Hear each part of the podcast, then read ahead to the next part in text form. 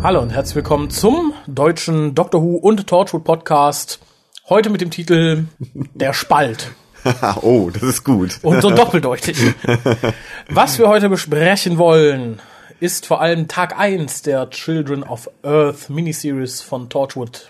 Dafür sind wir hier. Sehr schön. Ich habe vorher aber News. Ah, rück Mhm. sie raus. Und zwar kehrt jemand zu Big Finish zurück, der schon mal zu Big Finish zurückgekehrt ist und gesagt, ich kehre nie wieder zurück. Ting? Ja, Ah. für eine mal, gut drei geraten, oder? Super, ja. Ne? wer, wer, wer, wer, zick, wer zickt denn sonst so rum und war schon mal wieder da? Na, ich bin ja, ich bin ja bei Big Finish bei weitem nicht auf dem neuesten Stand. Deshalb fand ich, habe ich ganz gut irgendwie so geraten. Ja, aber die kommt zurück und zwar für einen Dreiteiler im Jahre 2010. Also heißt es Mhm. okay. für mich, es geht mit den Dreiteilern bei Big Finish weiter, was ich nicht so als ganz großen Wurf empfinde, aber gut. Naja, kann ja auch ein guter Dreiteiler sein. Ja, aber ich mag das Format nicht so, dass jetzt so. dreimal der Doktor hintereinander, dann dreimal der Doktor und Mhm. dreimal der Doktor. Aber müssen Sie ja wissen. Ja, sind ja alt genug.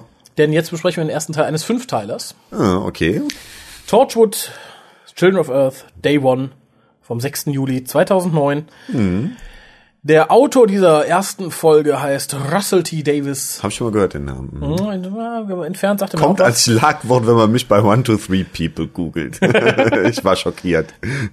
Ich auch, raus. Und Regie führte Eurus Lynn. Aha. Möchtest du den Inhalt oder ich den Inhalt? Ich glaube, äh, von der, von der Reihenfolge wäre ich jetzt dran, ne? Dann äh, nur zu. Ja. Also, Children of Earth Day One. Der ganzen Welt halten alle Kinder inne.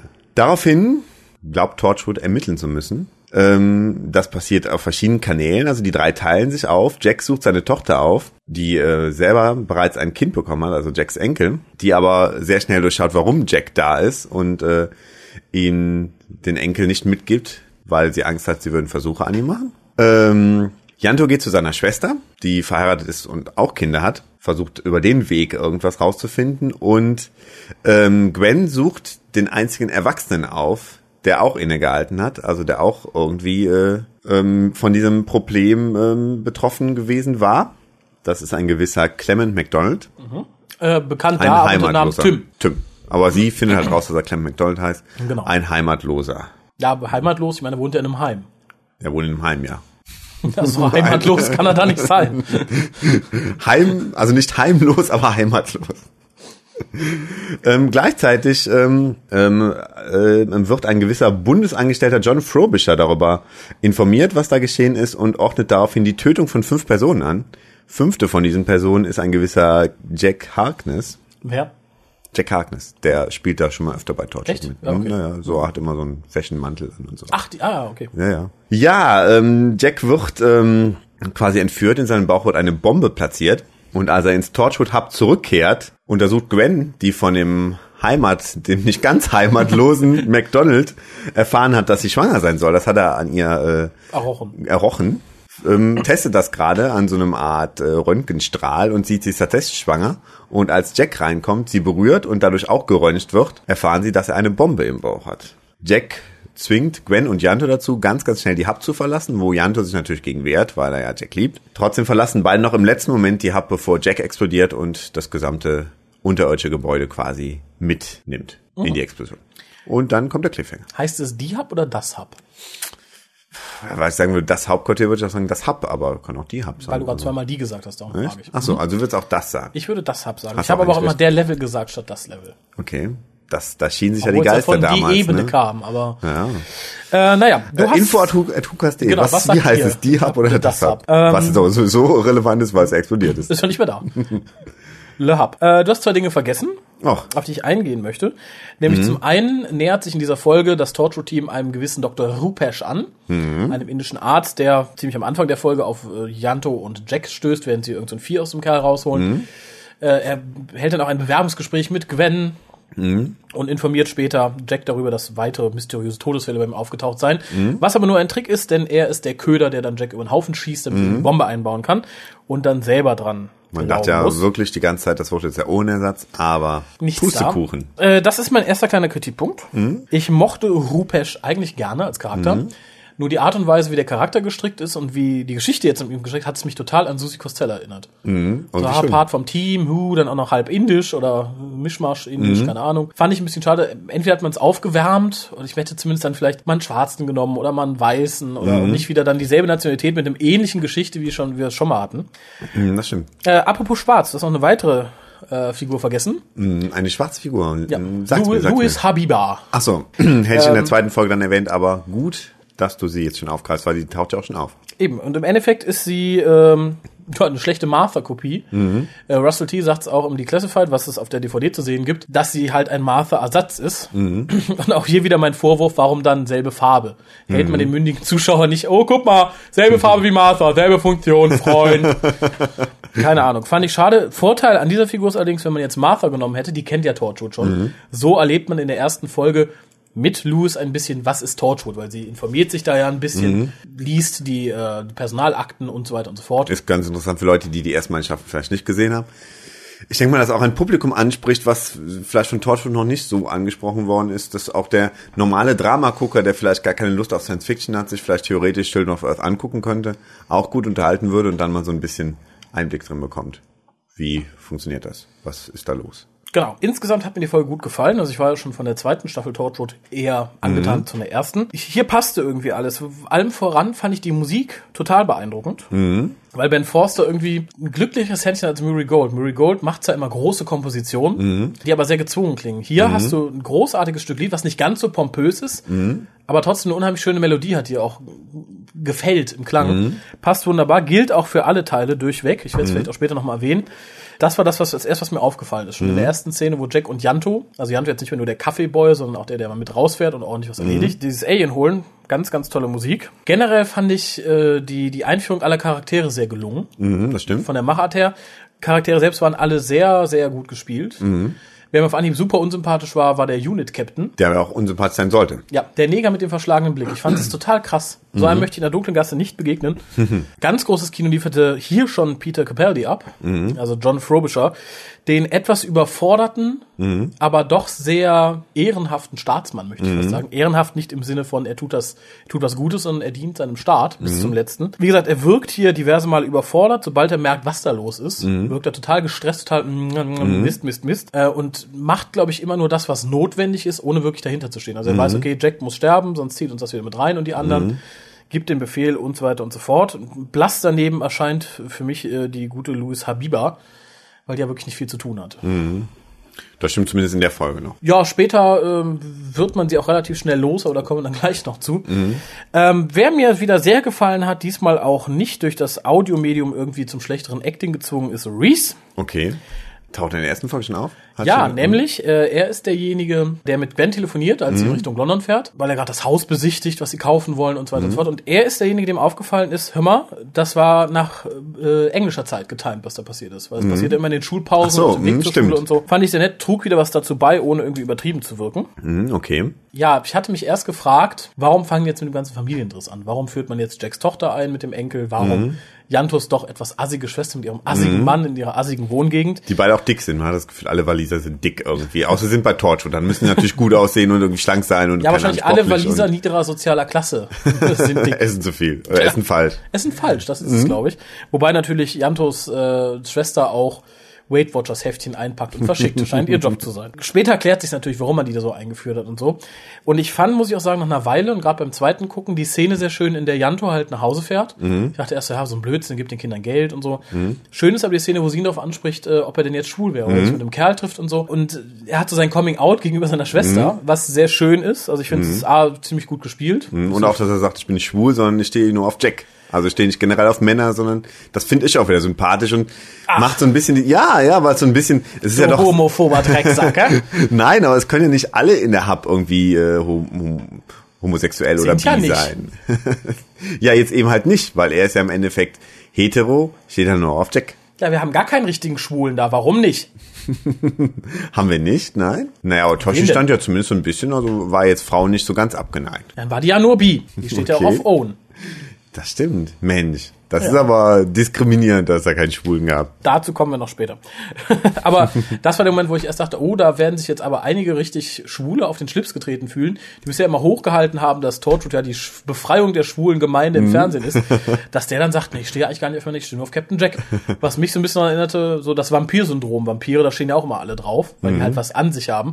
Und Jack ist vielleicht einfach mit seinen Hormonen aus dem 56. Jahrhundert einfach äh, der Überflieger, was das angeht. Finde ich so als Hetero eigentlich eine angenehme Begründung. Kann natürlich sein, wie du sagst, dass da äh, die Homosexuellen das anders sehen. Ja, aber wie gesagt, das, da kam es ja noch nicht zum großen Eklat, der kam ja später. okay. Ich hatte nur hier schon damit gerechnet. Äh, blödsinnig in dem Zusammenhang fand ich dann total die Sache, dass äh, der, der Wagen geklaut wurde. Man musste hier, Hatte nicht viel Sinn, aber im Endeffekt fand ich auch ganz lustig, als er den Hintern rausstreckt. es macht storytechnisch viel Sinn, wenn man sich in die, die Classified angehört, was Russell T. sagt. Er sagt ja, wir wollten Torchwood von vornherein, wir wollten ja Torchwood nicht mit Technik, sondern wir wollten es auf die Charaktere verlagern. Gut, ha, Hub fliegt am Ende der Folge in die Luft. Den Wagen muss man auch irgendwie loswerden. Der kann ja nicht eben im Hub geparkt haben. und dann wird halt geklaut. Fand ich aber, dass so ein paar dreckige Rotzblaren aus der sozialen Unterschicht sich mal eben ein Torchwood Super High Technology Auto klauen können. Sprich nicht dafür. Nee, nicht wirklich. Ähm, schön fand ich, das wurde ja auch schon im Hörspiel davor thematisiert, dass äh, A, Jantos und Jacks Beziehung ein bisschen näher beleuchtet wird. Hier läuft es über die Schiene so, die sagt, wir sind ein, ein Paar, sind wir ein Paar, sind wir kein Paar. Jack sagt, er mag den Begriff nicht. Janto sagt uns, ah, ja, ich auch nicht, auch nicht. Leidet aber dann denke ich doch drunter, dass Jack halt das so ein bisschen ablehnend sieht. Schön die Szene, wo sie an, im Cardiff an der Bay sitzen und Jack sagt, ich gehe jetzt. Und Janto, wohin? Und er so, naja, guck, sind wir jetzt ein Paar oder nicht? Ja, sehr cool, doch. Und was angesprochen wird in Bezug auf Jack weiter, also ich finde, es ist so die Season von Jack, weil da halt unheimlich viel über ihn läuft, ist natürlich das Problem, ich sehe aus wie 40, meine Tochter sieht älter aus als ich und ich werde sie überleben, genau wie ich ihre Mutter überlebt habe und so. Und die Problematik, die halt die Tochter einmal anspricht und sagt, deswegen halte ich dich fern, ich will das nicht, ich bin sauer auf dich. Und natürlich auch dasselbe Problem gemünzt auf Janto, weil er auf jeden Fall weiß, ich werde dich überleben. Du bist ein Flügelschlag in meinem Leben, mehr nicht. Hat mir außergewöhnlich gut gefallen. Das stimmt. Wie gesagt, die Idee aus dem dritten Hörspiel wieder ausgenommen, aufgenommen aus Deadline. Ne? Ja, ich denke mal, es wurde dann einfach wieder aufgegriffen. Oder man wird ja auch die Hörspiele irgendwie zusammen mit den Geschichten hier irgendwie entwickelt haben. Ich jetzt mal eher umgekehrt, dass erst der fünfte Teil stand und dass man dann gesagt hat, so wir machen jetzt Hörspiele, die so ein bisschen darauf hinleiten. Also das so. Ich könnte mir die Reihenfolge eher vorstellen. ja, ich denke auch. Ja, dass Gwen schwanger ist, fand ich nicht notwendig, aber ganz interessant. Das stimmt. Gibt halt ein bisschen mehr Charaktermoment. Ja, und auch, ähm, dass dadurch halt im Endeffekt rauskam, dass er die Bombe im Bauch hat. Das, äh, dafür war es ja. auch irgendwie wichtig. Ne? Und da habe ich den nächsten etwas negativen Punkt. Das mit der Bombe fand ich cool. Dass man sowas macht, finde ich in Ordnung. Aber es hieß ja immer, Torchwood ist die supergeheime Organisation, die steht über der Regierung, bla, tralalalala. Aber wie viel ist denn mittlerweile über Torchwood bekannt, dass man ungefähr weiß, wo das Hub ist, dass man weiß, dass der unsterblich ist, wahrscheinlich, man vermutet es, aber hier probieren wir einfach mal. Ja, Fand ich schwach, aber das, das toppt natürlich nicht die Oma, die Bloody Torchwood sagt aus der zweiten Das Staffel. stimmt. aber ich fand es dann doch ein bisschen offensichtlich. Okay. Äh, schön fand ich, dass schon sehr früh bekannt wird, wie die Aliens heißen, Mhm. nämlich 456, benannt nach der Frequenz, auf der sie senden. Mhm. Finde ich auch, trägt ein bisschen zum Mysterium bei, dass die keinen Namen haben, sondern einfach nach ihrer Frequenz benannt sind. Auch später, dass es später dabei bleibt und nicht irgendwie die Gabba Gabba heißen oder sowas. Mhm. Das stimmt. Das hätte, glaube ich, viel des Grusels kaputt gemacht. Hm, Das stimmt. Irgendwie ist es so nüchtern irgendwie und dadurch. Ja. Erinnert aber ein bisschen an Star Trek Voyager, wo natürlich diese Species 8 irgendwas auftaucht, die Mhm. natürlich von den Borg nur nach Speziesnummer benannt wurde. Okay. Und nicht nach Frequenznummer. Ist aber nicht ausgelutscht oder so und trägt hier, wie gesagt, gut zur Geschichte bei. Mhm. In dem Zusammenhang muss ich jemanden erwähnen, den ich auch ausgesprochen toll finde. Und das ist Decker, Okay. gespielt von Ian Gelder. Charakter, der eigentlich unsympathisch angelegt ist. Mhm. Also als verrückter Techniker, der aber auch nicht gut ist, macht aber sehr viel Begeisterung für sein Fach hat. Mhm. Wird in späteren Folgen noch ausgeweitet. Fand ich super interessant und ist auch super gespielt. Mhm. Generell, ich möchte es nochmal betonen, muss ich, was alle Darsteller angeht, inklusive Mhm. unserer, unserer festen Crew, den Hut davor ziehen, was die an schauspielerischer Leistung gebracht haben. Mhm. Also gerade die Politikerrunde um John Frobisher, allem voran John Frobisher, also ähm, Peter Capaldi, ganz, ganz großes Kino, fand ich total stimmt. großartig. Auf jeden Fall. Ja, das war's so für mich, was ich zu Tag 1 zu sagen hätte. Eins noch, Mhm. was mich ein bisschen bedrückt. Ja, dann lass es raus. Der Hub ist ja nur kaputt. ja. Das heißt, Gray ist tot, den man da eingefroren hatte. Also Jacks Bruder. Das heißt, Susi, die Überreste von Susi Costello sind auch kaputt. Und der Dinosaurier kann ja auch nicht überlebt haben. Nee, stimmt. Sehr schade eigentlich. Es Ne? sei denn, er ist gerade ausgeflogen. Aber das ist natürlich auch, das kommt zurück, Krater. Hm. Wo zieht er dann hin? Ja, ja.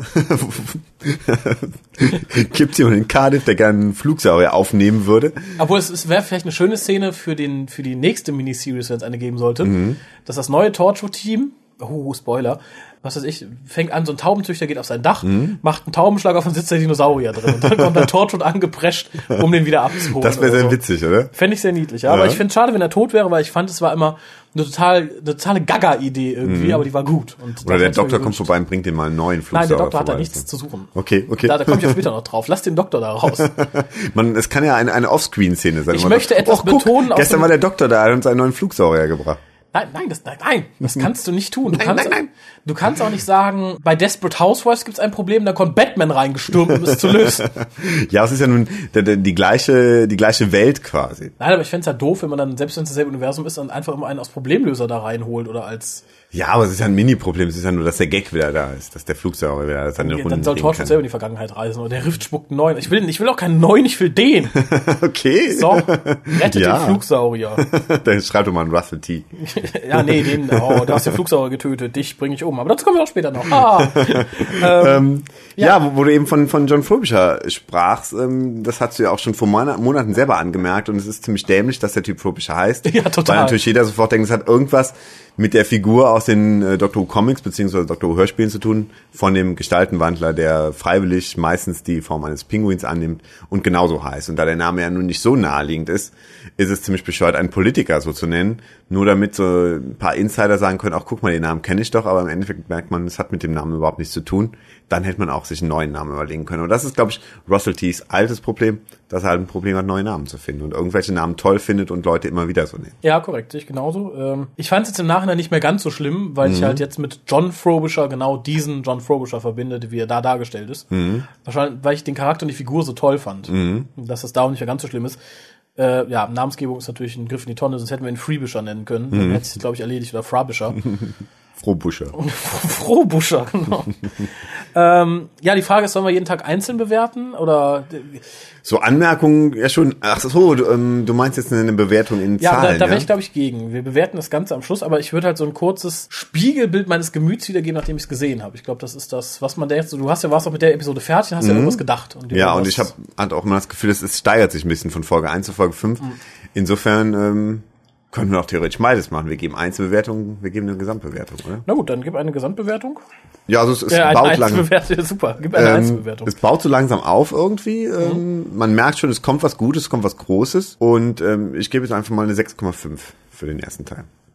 Ja, gut, gut. Ich war ja sehr, sehr, ich hatte ja auch das Review zu, zum ersten Teil gelesen, schon bevor er draußen ist, also unsere Premiere, und die Zusammenfassung, und bin mit wenig Freude dran gegangen, weil ich dachte, okay, es wird sehr unsinnig. Ich hatte befürchtet, viele Streckszenen sind drin einfach lächerlich sind, wie Sachen mit dem Auto oder so. Muss dann aber doch sagen, dass zwar ein paar Streckszenen drin sind, also ohne Frage, man muss natürlich ein bisschen was dehnen, wenn man Fünfteiler macht.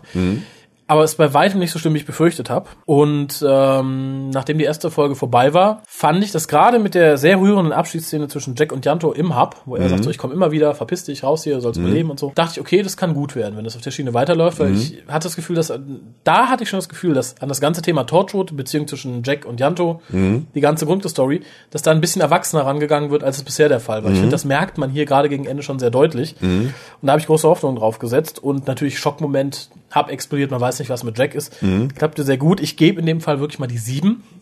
Wobei es natürlich jetzt schwer ist, das in Kontext zu stellen, weil es halt eine ganze Geschichte ist. Aber hier dachte ich schon, ja, könnte gut werden, war ich mir noch nicht sicher. Das änderte sich dann an Tag zwei, den wir beim nächsten Mal besprechen. Ich würde sagen, wir verabschieden uns für heute. Alles klar. Ihr schaltet morgen wieder ein, wenn es heißt, Wir überprüfen alle IP-Adressen. Jeder Genau. von euch soll auch den zweiten Teil runterladen. Wir kommen persönlich vorbei, wenn es nicht so ist. genau, und schaltet auch beim nächsten Mal wieder ein, wenn es heißt, willkommen zum Spalt, dem deutschen Dr. Dem Torchwood Vielleicht hat auch Podcast. bis dahin einen anderen Namen, man weiß es nicht. Wahrscheinlich. Bis dann. Tschüss.